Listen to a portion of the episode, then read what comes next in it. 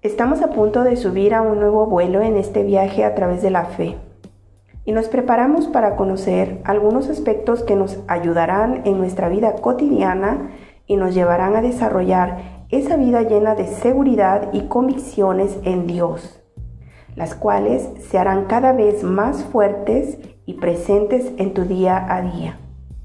Así que prepárate para despegar. En este episodio estaremos hablando acerca del tema cuando lo inesperado llega. Lo inesperado, como la misma palabra lo dice, es aquello que se produce sin esperarse. Se trata, por lo tanto, de algo imprevisto o impensado.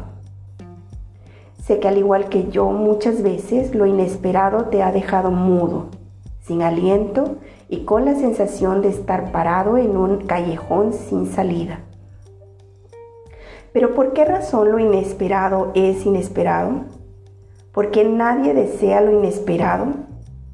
He pasado un buen tiempo pensando acerca de este tema y me encuentro con que lo inesperado es algo que como seres humanos no representa un anhelo para nosotros o algo que desearíamos experimentar sencillamente porque se clasificó así, ya que son cosas, resultados, ambientes y cambios que parecieran amenazar nuestra paz, interrumpir nuestra comodidad o dar un giro total sin desearlo o haberlo planificado para nuestra bella y también calculada vida. Un divorcio la inesperada noticia de que aquella persona con la que habías soñado vivir una vida de lealtad incondicional te ha fallado, o ese amigo en quien tanta confianza depositaste y esperabas recibir lo mismo y que te ha traicionado de manera magistral. O de repente asuntos en la economía de nuestro país, como sucedió en el año 95, acaban con tu patrimonio, y hablo de una época donde muchas personas perdieron sus casas debido a los cambios en la manera de pagar las hipotecas y estas son en realidad cosas que te mueven. Dentro de nosotros existe un código genético de naturaleza divina.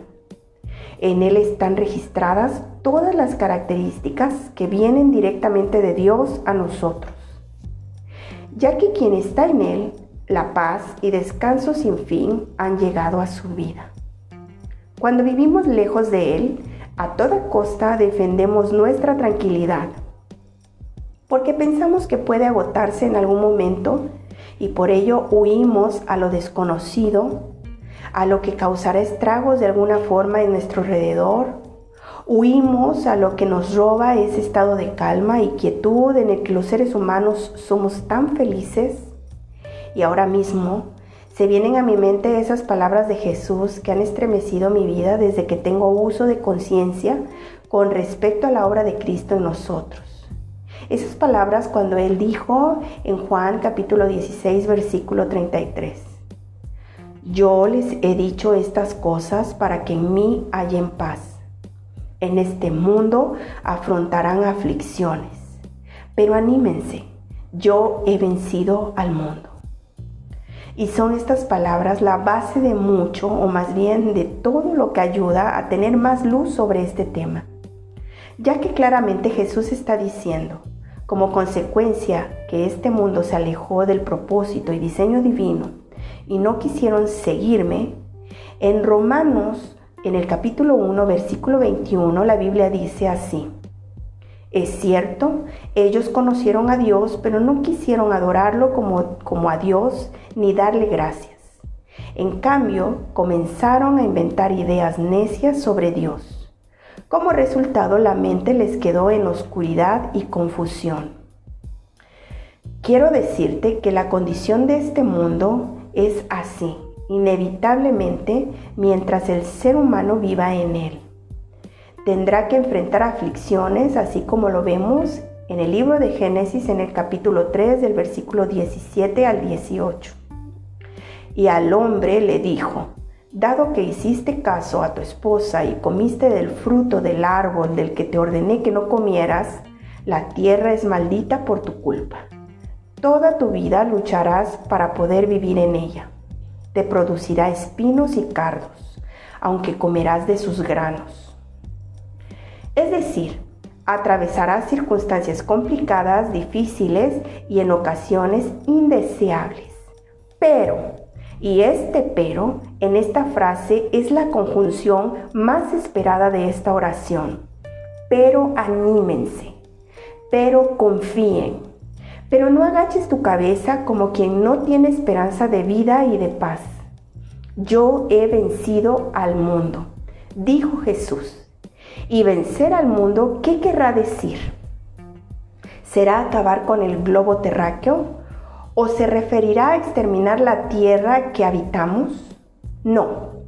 Al decir mundo se refiere a toda forma de pensamiento lejos de él y de su gobierno y autoridad.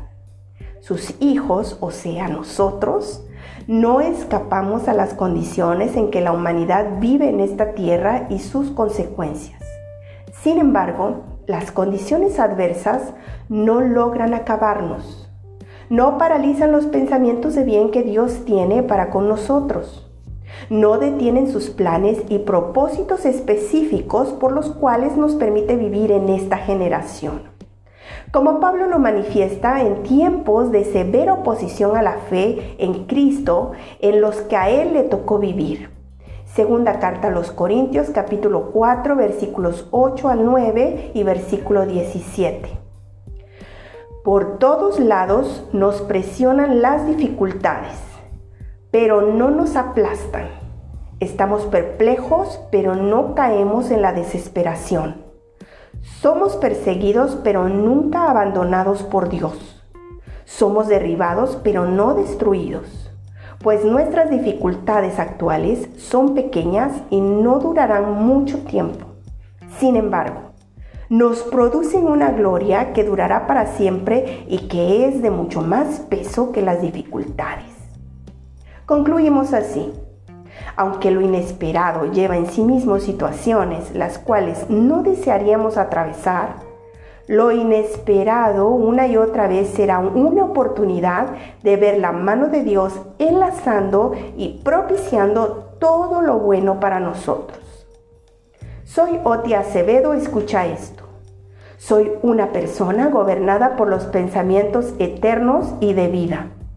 Lo inesperado no es capaz de establecer en mí ningún pensamiento fuera de la naturaleza divina, ni puede afectar lo que soy, ni lo que Dios ha determinado conmigo en esta vida y en la eternidad. No te pierdas nuestro próximo episodio. Hasta luego.